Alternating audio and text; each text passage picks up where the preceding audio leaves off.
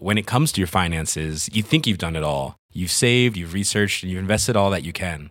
Now it's time to take those investments to the next level by using the brand behind every great investor, Yahoo Finance. As America's number one finance destination, Yahoo Finance has everything you need, whether you're a seasoned trader or just dipping your toes into the market.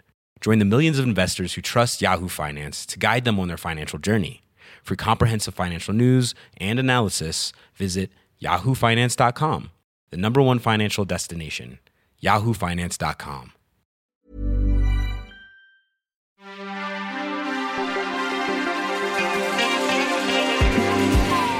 Bienvenue dans We Love Série, votre rendez-vous dédié aux œuvres diffusées dans votre télé et sur vos sites de streaming préférés, le tout sur We Love Cinéma. Intéressons-nous aujourd'hui à cet animal étrange dont le biotope n'est accueillant que pour ses semblables. Et encore, l'ado, le jeune quoi. Dis-moi quelle série teen tu aimes, je te dirai quel adulte tu es. Pour en parler aujourd'hui, celle qui a la jeunesse éternelle puisqu'elle vit dans les environs de Seattle en 1991, encore aujourd'hui, Charlotte Bloom, bonjour Et celui qui s'adresse souvent à moi en balançant « Eh mais ça va, t'es pas ma mère !» C'est bon, j'ai pas demandé à naître, ok, ça va, tu te calmes Salut la France C'est parti pour ce We Love série ado. Du sexe débridé, de la drogue, de la violence, ce n'est pas le programme d'un nouvel enquête exclusive, mais quelques-uns des trigger warnings que je me dois dénoncer avant de parler d'Euphoria.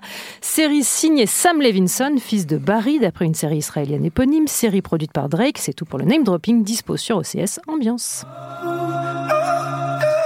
I'd like each of you to get up and tell us a five minute story about your summer.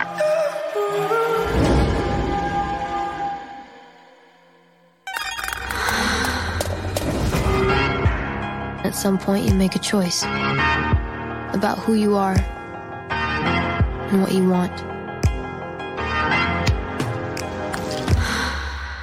Hey, I'm Rue. I'm an addict. You're about to start a brand new chapter. Some new girl in town that I think you're gonna be friends with. I'm Rue. I'm Jules. Vous avez dit Bah non, it's not TV, it's HBO, c'est normal. Rubenat Zendaya a 17 ans, elle sort de cure de désintox. Ceci est son histoire ainsi que celle d'autres ados auxquels vous avez dû forcément vous identifier. Ou pas du tout. Bah, en fait, en regardant Euphoria, je me suis rendu compte que ma jeunesse était vraiment bien de la merde, en fait. Hein. C'est-à-dire que je n'ai rien fait de tout ça, je n'ai rien vécu de tout ça. Bah, si. Bah, au moins la désintox. C'est vrai, Ouais. mais euh, la désintox au Tagada, ce qui était quand même très compliqué. Mais t'es pas rassuré de pas avoir vécu tout Bah, ça? c'est- Si, complètement. C'est un peu la question que je me suis posée en regardant ça, c'est que moi je le vois euh, du haut de, de mon grand âge comme un documentaire animalier en fait, hein, c'est-à-dire un- une peuplade que je ne connais pas, que je ne connais plus. Et si vraiment le monde des adolescents aujourd'hui ressemble à ça, euh, effectivement Bernard de la Villardière a de, de bonnes heures devant lui, hein, parce que vraiment on s'attend à chaque épisode à le voir marcher en disant sexe, drogue, prostitution. C'est vraiment ça la série. Après, tout ça, mis de côté, c'est sublime. C'est-à-dire que de ce packaging un peu lourdingue, un peu euh, dossier de l'écran, euh, attention, euh, vos adolescents sont accros euh, aux réseaux sociaux, à la sexualité, à la drogue, et ben euh, Sam Levinson en fait une œuvre, euh, une expérience de série, une œuvre artistique. Est-ce que cette série n'est pas en fait un bon test pour savoir si on est devenu officiellement des vieux cons ou pas? Oh putain. Bon, on le savait avant de regarder Euphoria, en tout cas, moi, en ce qui me concerne. Charlotte, t'as été conquise? Ah, moi, j'ai été amoureuse, en fait, euh, d'Euphoria. J'ai l'impression qu'on a donné enfin aux séries ados le traitement qu'on donne aux séries adultes. Il était temps d'arrêter de les prendre pour des débiles ou de pas leur donner une belle réalisation. Enfin, voilà, d'en faire un, un vrai objet euh, euh, formel, visuel, intelligent, avec des personnages qui sont construits, qui ont des backstories, qui ont des vraies émotions et parfois des émotions dégueulasses. Vrai. Et euh, moi, j'ai trouvé ça très, très, très émouvant. Alors, effectivement, je me suis identifiée à personne, Dieu merci. Mais la, la question qu'on se pose tous maintenant, comme disait Renan, c'est est-ce que c'est ça l'adolescence et est-ce que c'est ça l'adolescence américaine? Hmm. Et moi, c'est un témoignage que j'aimerais bien avoir, en fait. Eh bien tout de suite, hein. Alors, moi qui ne suis ni ado euh, ni américaine, je dirais, j'espère pas, hein, vraiment. Non, après, le- la série euh, a quand même quelques personnages qui, quoique torturés, sont assez lumi- lumineux quand Mais même. c'est ça en fait la force de cette série, c'est que c'est vraiment euh, noir, glauque, sordide. Je pense que le mot c'est vraiment sordide. Et en fait, de ce sordide-là, on faisait dans les années 2000 euh, euh, Skins par exemple, qui était une sorte de de, de fêtes euh, comme ça. Parce que ça n'a rien inventé. Hein. Ça n'a rien moins inventé. esthétisant, Skins, mais. Sauf que en fait, ce que je trouve très beau dans Euphoria, c'est qu'on est passé à une forme littéraire en fait, c'est qu'on est passé Mm. à une forme d'œuvre d'art. Je pense qu'on peut le dire comme ça. C'est-à-dire, c'est pensé comme une sorte de nihilisme absolu. Moi, ça m'a beaucoup beaucoup fait penser euh, au, au roman de Bret Easton Ellis qui s'appelle Moins que zéro, qui était en fait cette, euh, ce roman qui décrivait justement. Alors lui, c'est plutôt la fac qui décrivait cette réalité post-adolescente avec une espèce de froideur et de distance en disant voilà les choses sont comme ça, il se passe ça et ça devenait une sorte d'expérience esthétique. Et c'est ça que propose en fait Sam Levinson, c'est une forme d'expérience esthétique de l'altérité, de l'autre. Et puis surtout, il a une idée, moi je trouve de mise en scène fabuleuse, c'est que tout est dans tout. C'est-à-dire qu'il utilise le formalisme. En gros, on passe d'un plan à l'autre, on a l'impression qu'il n'y a jamais de coupe et qu'il il torture l'image pour nous montrer que finalement l'adolescence, c'est à la fois le lycée, la vie privée, la vie Instagram, le sexe, la drogue, et tout est mélangé en même temps, ce qui fait que c'est comme une sorte de précipité absolu de ce que peut être une vie adolescente aujourd'hui, en tout cas un imaginaire nihiliste de la vie adolescente, et ça devient vraiment une expérience euh, physique presque de- d'un autre monde. Mais est-ce que pour autant c'est une série, euh, utiliser un mot de vieux, gonflée? Un- Moi je trouve qu'il y a un petit côté. Non mais gonflé, il y a un petit côté quand même. euh, alors même si c'est poussé et c'est très, c'est très esthétisé, etc. Il y a un petit côté quand même been there, done that. hein. Enfin, effectivement, si on revient à des skins, à des- enfin, c'est- Alors je sais pas ce que Charlotte euh, sur le propos en tout en, cas. en pensera. Moi, ce que je trouve fascinant dans la série déjà, c'est que c'est le festival de la tub, ce qu'on n'avait jamais vu dans une série adolescente. C'est-à-dire que, alors, ce n'est pas pour me déplaire ou déplaire à Charlotte et Charline, j'en suis sûr, J'aurais mais, dû le mettre en trigger warning, festival de la table. mais c'est le festival de la. Mais vraiment, Non, c'est alors attends, c'est le festival de la tub à la Rome. C'est-à-dire c'est le festival de la tub les deux premiers épisodes et après c'est fini en vérité. Ouais, mais il y a quand même déjà les deux premiers épisodes, c'est Oui, mais il y a ce côté très HBO de Oui. on va tout vous mettre euh, au début et après on Ça va calmer. Après moi je pense qu'au niveau de la forme et au niveau de ce que ça raconte, c'est vraiment raconté par l'émotion, par ce truc à fleur de peau de l'adolescent. Donc il y a un espèce de filtre déformant en fait Mm. dans ce qu'on regarde. C'est pas du tout raconté par le regard des adultes. D'ailleurs le reg- les adultes euh, n'existent presque ouais. Mm. pas. Ils ont complètement lâché l'affaire. Euh, quand même des gamins qui sont tout le temps sur leur vélo au milieu de la nuit. Mm. Alors à part chez Stephen King, honnêtement ça n'existe pas. tu Stranger te demandes Stranger Things bien sûr.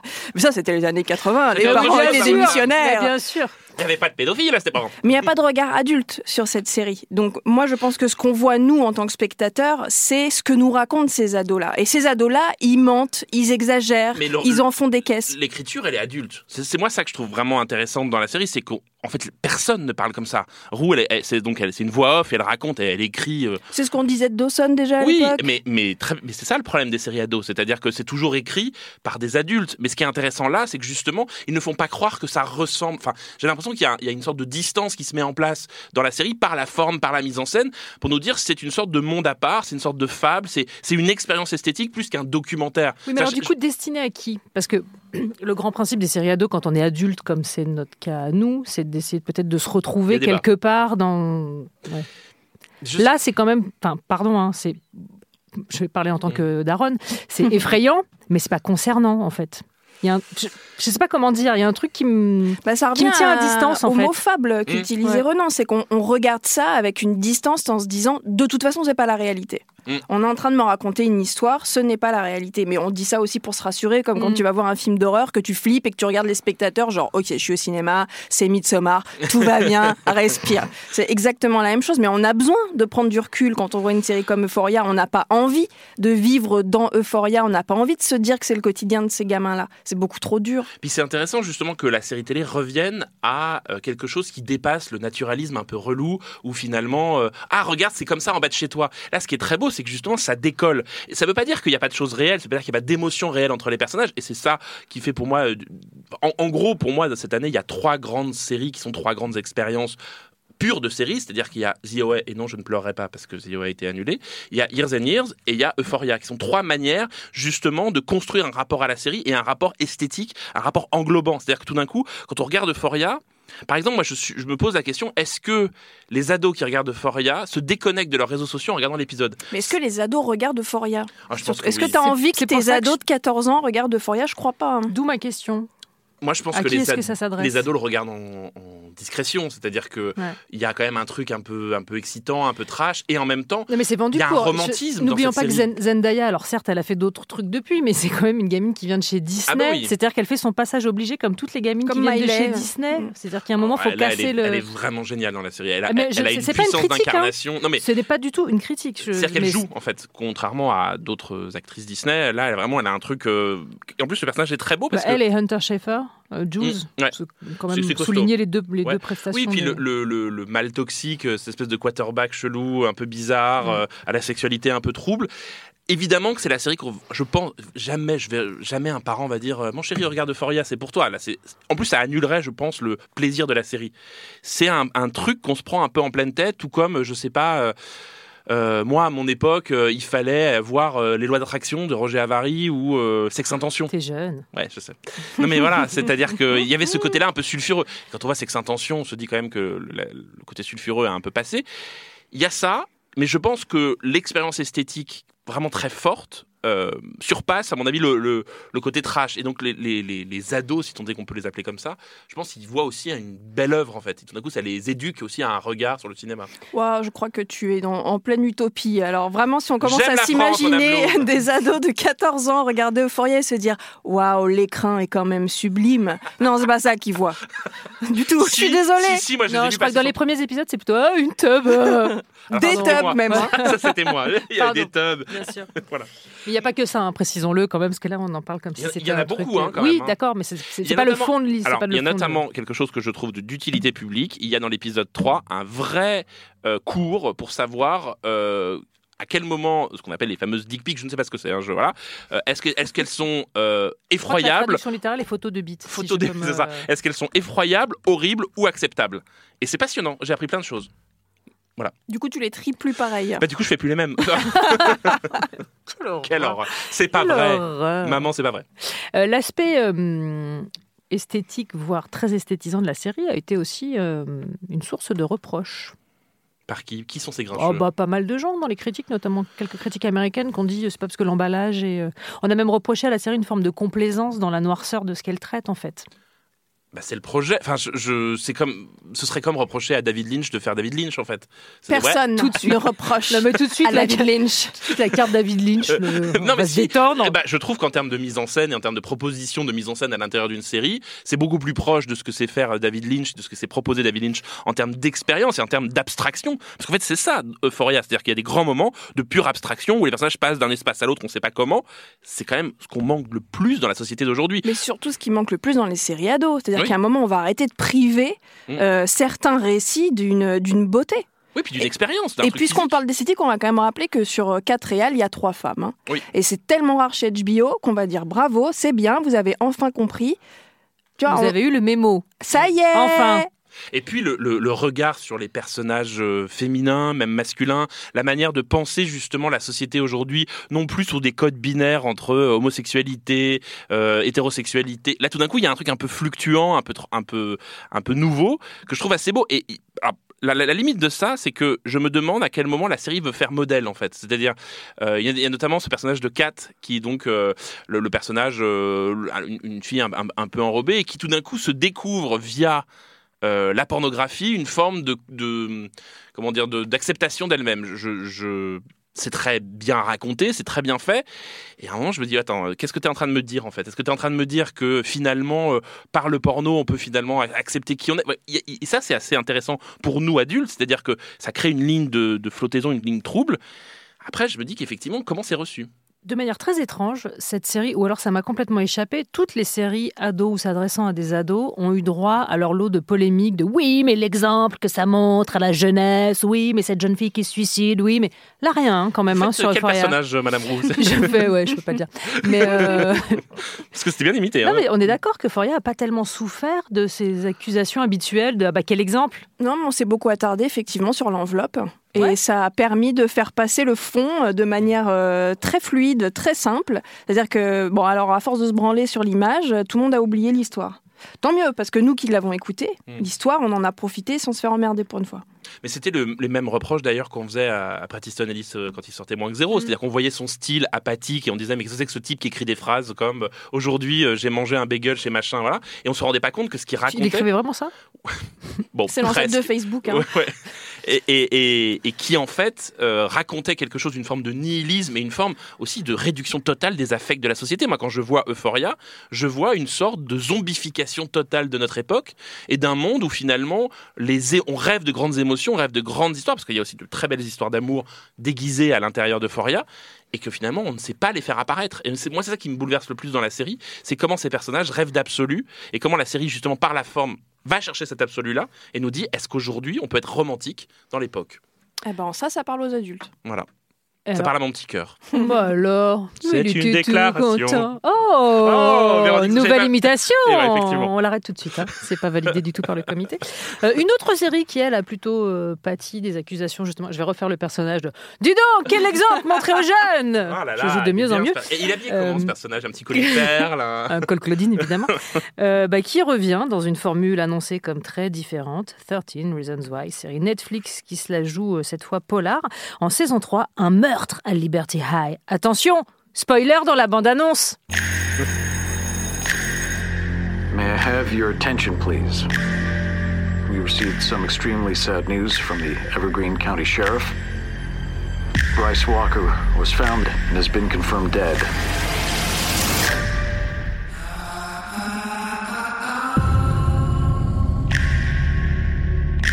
Wish to find the person who killed my son. We are working every angle, and we will find out what happened. Someone we know could have done this. That's crazy. Is it? Nous avions déjà débattu de 13 Reasons Why dans cette émission. Euh, Est-ce que cette saison 3, alors je, je sais que Ronan Crowe est tellement pourquoi on continue de financer ça c'est mon personnage de Ronan Crowe. pourquoi on continue de financer ça alors qu'on arrête The OA Ouais. Je ne vois pas en quoi c'est concurrentiel, mais, Mais je vous expliquer ça en quelques instants, Euh, c'est- quel, est, quel, est, quel est ton problème avec 13 Reasons Why en fait? Ah, je déteste. Je trouve ça. Alors, Depuis la première saison? Ah oui, je déteste ça. Je trouve ça horrible. Alors là, pour le coup, je ne comprends pas pourquoi Bernardo de la Villardière n'est pas dans la série. J'ai vraiment toutes les 30 secondes l'impression que lui va apparaître en nous disant, voyez, le viol, les, les, les, humiliations dans les lycées, c'est comme ça que ça se passe. Tout de suite, la publicité, et on revient après avec une scène un peu affreuse. Il y a un truc vraiment putassier dans la série que je trouve vraiment horrible, et j'ai surtout l'impression qu'on me dit, tu vois, c'est ça la réalité, c'est comme ça que ça marche. Alors qu'en fait, la série n'est que de procédés hyper malsains et obscènes de, de scénario, de structure. Alors la, la première saison avec les, les cassettes, il y avait un truc un peu nostalgique qui était un peu pourri mais qui marchait. La deuxième saison, moi, le- carrément, je trouve ça horrible. Et alors là, je, je m'en, en fait, je m'en fous. Je, je veux plus. Ces personnages ne m'intéressent plus. Pour moi, ils appartiennent à un monde d'avant. En fait, ils appartiennent à un- au le monde mec, est d'avant. dans, le mec est dans le turfu. Le mec Le est mec dans la est dans le- jeunesse du turfu. Non, mais c'est-à-dire alors, 13 Reasons Why. si, si- si je peux développer euh, mon analyse, c'est que ces personnages-là sont des symboles, sont des modèles, et il faut qu'ils ils incarnent des idées et des idées qui sont extrêmement euh, basiques, simplistes.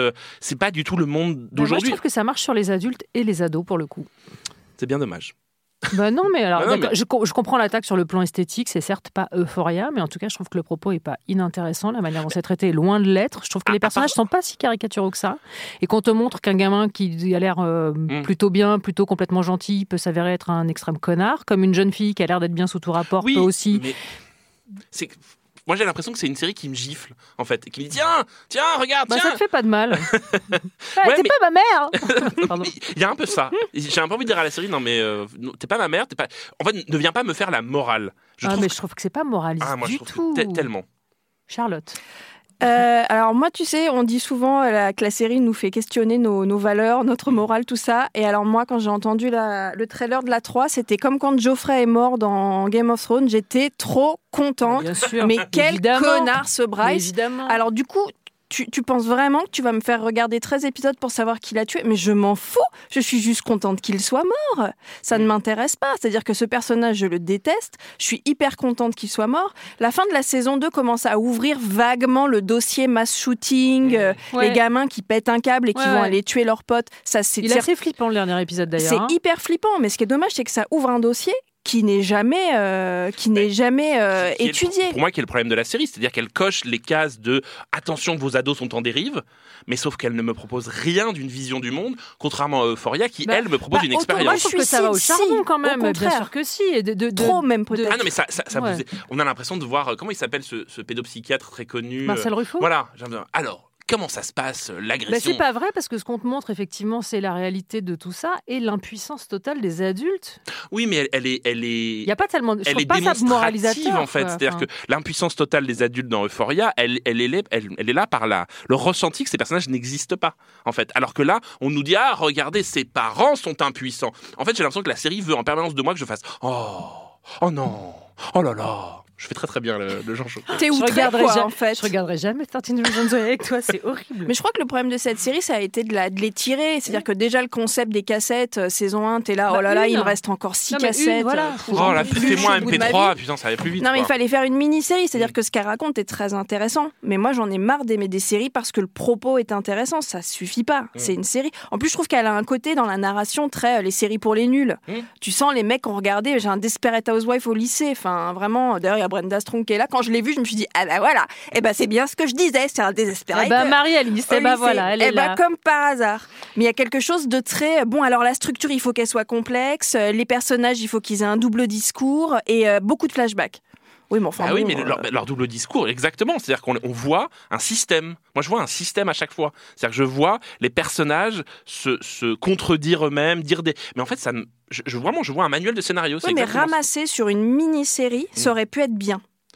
Oui, ou. ou- ou- ou C'est que là, elle est complètement liquéfiée, la série. Et puis, et- ouais. Moi j'aime bien Clay et voilà c'est comme ça que je clôt le débat. Clay, il est Euh, mignon. Voilà. Alors euh, retour bah voilà, on également. hein. Alors attention, là j'annonce un gros retour.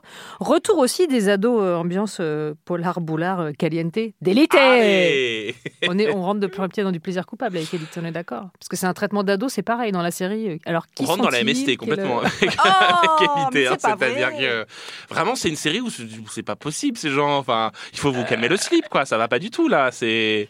c'est Bon. Après, là, on est sur plus qu'un plaisir coupable. hein. On est sur un truc. euh, moi, je me flagelle en regardant ça. hein, et je, me tu dis. te flagelles beaucoup, j'ai l'impression en fait. hein. C'est un. per- Ne rentrons pas dans les détails de cette émission. Je dois rester Oui, un mais peu c'est très étonnant parce que le principe d'élite, la saison 1, c'est pareil. hein, c'est un whodunit, c'est un peu euh, qui? Oui, mais alors qui euh, fait à la sauce euh, vraiment euh, Shonda Rhimes quasiment? C'est-à-dire que la vraisemblance, bon, bah non, ça ne nous intéresse pas. Le, le, le bon goût, ah, bah non, non, Je, non. je vous engage tous vivement à aller voir le trailer de la saison 2 qui est euh, muet. Et où en fait, où c'est un festival de, de gens qui tournent la tête et qui s'arrêtent, Bah, un peu The comme le clip, le clip de Desireless. Et Le- comme, et le, le tourné- le générique des Feux de l'amour. C'est ça. Mais avec des jeunes. Bah, c'est bah, tout ce qu'on veut, non? Bah Avec oui, une lumière a un peu rouge, un peu red Il y a eu une révolution dans les années 80, ça y est, les ados avaient la parole. Et ben on a fait une grosse connerie. On n'aurait jamais dû leur donner. C'est tout. On aurait dû les mettre au pain sec et à l'eau et on pense Fallait s'arrêter à Arnold et Willy. Personne dans le monde. Et alors, ado français Ah bah les grands. Ah bah voilà. Ah bah alors, voilà. Euh, moi, les grands, ça me passionne parce que je pense que l'adolescence n'est pas un concept français. L'ado français n'existe pas. La- je le dis, l'ado français n'existe pas. L'ado français est pensé par rapport au modèle américain. Tout simplement parce que l'adolescence américaine, elle est née par la culture pop dans les années Riyad, 50. Riyad Satouf t'embrasse. Mais justement, très belle transition. C'est-à-dire que ce qui est intéressant, c'est que de plus en plus, il y a des gens qui tentent d'inventer l'adolescence à la française. Donc il y a Riyad Satouf, avec, il l'a fait avec les beaux gosses, euh, il le fait dans ses bandes dessinées, il le fait notamment même avec Esther en ce moment, qui est vraiment un- une invention de l'adolescence. Et ce qui est marrant, c'est que les grands, donc série euh, diffusée sur OCS également, qui inventent une forme d'adolescence à la française. C'est-à-dire que ces personnages ne sont pas des stéréotypes de personnages américains, et ils inventent une sorte de quotidien un peu morne, un peu terne, avec des profs de sport bedonnants, avec des, conseillers d'orientation, avec des, trucs qui sont profondément français, ou en tout cas profondément euh, ancrés dans un imaginaire qui serait pas un imaginaire américain. Et moi, c'est ce que j'aime dans les grands, c'est que la série cherche comme ça à inventer un langage de l'adolescence à la française. C'est pas toujours réussi, c'est pas toujours euh, palpitant. Mais j'ai l'impression de, de me reconnaître un peu comme avait fait, euh, je sais pas si, je suis sûr que je parle aux vieilles personnes ici, Seconde Il B. n'y en a pas Seconde B, tout à fait. Seconde B. Bien sûr. Voilà, vous voyez, je savais que je parlais à des vieilles personnes. Moi, j'ai pas trop connu parce que j'étais jeune à ce moment-là, mais euh, Mais j'ai acheté l'intégrale en VHS. mais pareil, ça inventait déjà à l'époque une tentative de langage adolescent et de création de l'adolescence à la française. Et je trouve que c'est vraiment très chouette. C'est marrant parce que, alors j'adore les grands hein, pour Mm. le coup, mais euh, moi j'y vois vraiment un, un bébé des années collège. J'y vois Mm. pas du tout un modèle français. J'y vois ce truc canadien avec euh, euh, France. Joey Jeremiah euh, qu'on a un peu copié-collé avec son chapeau et ses les Zitremédy, bien sûr. Non, mais il y a un côté des années collège, il y a un côté on est un peu tous des freaks, euh, on rentre pas dans la norme, euh, on Oui est et devenus potes parce qu'on est comme ça. Euh, toi dans les looks et tout, euh, seconde B. Bon, je reprends cet exemple de seconde B. Hein, euh, Qui ne parle à personne. qui ne parle à personne. Non, mais il y avait pas de look, il y avait pas de style, il avait pas Bah là, d'affirmation ils de sont pas très lookés. Ah, il y avait un mec avec un perfecto. Ouais, si, ils sont hyper lookés Dans les grands, dans les grands. Tu rigoles non, ou quoi mais non. Bah alors lui, il est aveugle.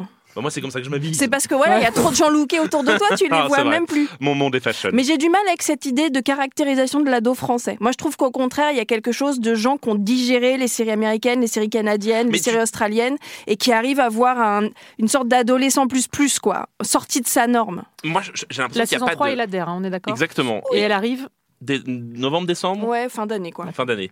Mais je trouve que justement, il n'y a pas de euh, grand drama, il n'y a pas de grande structure. Il y a un côté très plat de l'adolescence qui me semble être en fait le principe de l'adolescence, c'est-à-dire qu'il se passe rien. C'est l'anti-euphoria, tu veux dire. Ah ouais, pour, pour le coup, les grands, euh, pff, leurs intrigues, c'est euh, je sors avec machine et puis en fait elle me largue, comment s'intégrer dans un grand lycée? Alors il y a un personnage qui dans la saison 2 a une relation avec un de ses profs, à qui ce n'est pas arrivé franchement, pardon, Mais, mais il, est, il est étrange, cet homme-là. mais je plaisante. Il a tout vécu. Ouais, ouais, c'est ça. incroyable. Non mais j'ai alors pour le coup, on, on, Charline Roux posait la question, est-ce qu'Euphoria on s'y reconnaît? Moi les grands je m'y reconnais.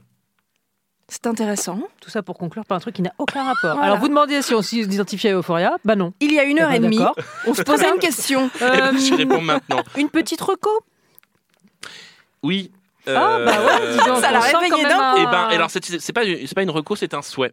Est-ce que Amazon, Mais Le mec Netflix, change complètement les euh, règles du oui, mais je fait. suis YOLO la vie. Euh, Est-ce qu'Amazon, Netflix, MyCanal, tout ça pourrait me proposer l'intégrale de Sauvé par le Gong? Parce que Sauvé par le Gong était mon ma série de- d'enfance. Bah, qui- ça explique tout en fait. Hein. C'est Euh, sur ouais, l'histoire ouais. de ce qui est crédible et ce qui ne l'est est. pas. I wake up in the morning, and then- j'adorais Monsieur. monsieur Lisa Tortue Monsieur ou, euh, Lisa ou Jesse Tortue, Spano Screech, euh, Zach, euh, Slater. Ah là là, il faudra qu'on repense à toute la dimension homo-érotique Monsieur de Belding Slater. Monsieur, Monsieur Belding, Belding Screech, tout ça. Parce que c'était une vision de l'adolescence complètement artificielle. Et j'en ai un souvenir un peu comme une espèce de Madeleine, de truc improbable avec Kelly, comme ça. Kelly, Kelly Kapowski? Kelly Kapowski, Kelly bien Kapowski sûr. qui portait des fringues qui aujourd'hui sont devenues à la mode. Et je suis sûr qu'on ferait sauver par le gong Le mec est pointu Mais sur la mode Mais de quoi parle-t-on? qui, qui est, qui Attendez, jean délavé et, et petit top. euh, Excusez-moi. Crop top et crop top. Crop top un peu, ouais, voilà. C'est bien, c'est une double émission, c'est fashion et, et série. Donc le retour de Sauvé par le Gong, ce serait chouette, euh, même s'ils ont quand même sacrément pris des coups de vieux, euh, puisque on a... Contrairement à nous, tu veux dire Oui, avec Marc-Paul Rossler, qui était quand même le fantasme des années 90. Le tien Euh, Moi non. Il jouait les mains dans les poches toujours, t'as remarqué Salut Il sortait Slater. jamais ses mains des poches, très- ce mec. Génial. Mais Slater, lui, pouvait pas mettre ses mains dans les poches à cause de la taille des il est bras. devenu, il est devenu présentateur télé aux États-Unis. Mais il a fait danser avec les stars. Il a fait danser avec les stars, tout ça. Comme quoi, hein. Et Jessie Spano a fait Showgirls. Ouais. On l'adore, Elisabeth Berkeley. Oh Euh, la Charlotte. pauvre, vous moquez pas. Non, je me moque Euh, pas. oui, alors moi pour le coup, puisque le, le monde de l'adolescence euh, ne m'inspire euh, pas plus Elle que va ça, à part et là, tu vas Euphoria, dire non, hein. à part Euphoria, euh, moi je vais conseiller Succession. Ah, c'est un peu des grands ados, hein, parce que c'est une famille qui se tire dans les pattes. ça, ça, ça, ça passe. Ça, ouais, ça, passe. passe, ouais, tout Ça, à fait. Moi, je, fais une vraie série ado. Je je me fais trash. Oh là là, ça allait. Tu nous parles d'une série ado d'il y a 30 ans, je la regardais quand je rentrais du collège, avec ma sœur et un paquet de pépitos, Et ben, t'exagères. est-ce que c'est pas, est-ce que- là tu viens pas d'éveiller comme ça un souvenir généreux à tout le monde? Ouais, mais j'ai envie de chialer, tu vois. Donc moi, je conseille Succession, euh, eu un jeu de massacre dans une famille euh, sur euh, dans le milieu des grands riches américains et des grands patrons de médias. C'est une horreur. J'adore cette série. Ces gens sont d'une cruauté. C'est horrible. On cherche encore les ados. Je hein. jubile. J'ai l'impression d'être au taf quand je la regarde. J'adore. Alors moi, je vous conseille Freaks and Geeks. Ouais, ah oui, Voilà. bah oui. Bah quoi Bah oui, bah oui, c'est Oui, une évidence. Vous l'avez cité Est-ce que vous avez fait votre travail, Renan me- Cros Non, Ne me parlez pas sur ce non. ton, Madame Roux, Freaks d'accord and Geeks, hein dont je crois d'ailleurs que les deux uniques Sont saisons sont sur Netflix. Netflix, Voilà. exactement. C'est une merveille. Oui. Apatow. Voilà, absolument. James Franco, Seth Rogen. On est content, non? Oui, on est content. Et il y a Anne Dode aussi qui joue. Mm. Elle joue la mère de euh, comment Buzzy Phillips. Mm. On Ouais. la voit très peu, mais euh, c'est absolument dingo. C'est-à-dire que moi j'ai fait pause et je suis restée éberluée, genre mais on dirait, mais c'est, Mais c'est elle mais c'est pas possible. Si c'était elle. Hmm, C'était elle. Alors, euh, bah, j'annonce la fin de ce Wheel of Série complètement bordélique. Mais bon, Comme ça si, devient un comme peu si une- cette émission avait D'habitude, c'est bien rangé, bien organisé, bien. Bah, c'est pas là, en l'adolescence, c'est fait. comme une chambre d'ado cette émission. Alors je tiens à dire que bah, merci Charlotte Bloom, merci Renan Cro, et la prochaine fois, bah, ce sera pareil en fait. Oui. Ce sera aussi mal rangé Oui. Ouais, allez.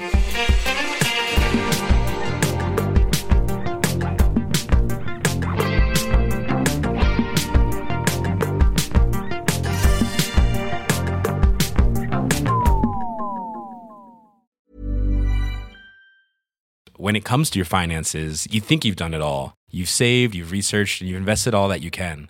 Now it's time to take those investments to the next level by using the brand behind every great investor, Yahoo Finance. As America's number one finance destination, Yahoo Finance has everything you need, whether you're a seasoned trader or just dipping your toes into the market. Join the millions of investors who trust Yahoo Finance to guide them on their financial journey. For comprehensive financial news and analysis, visit yahoofinance.com, the number one financial destination, yahoofinance.com.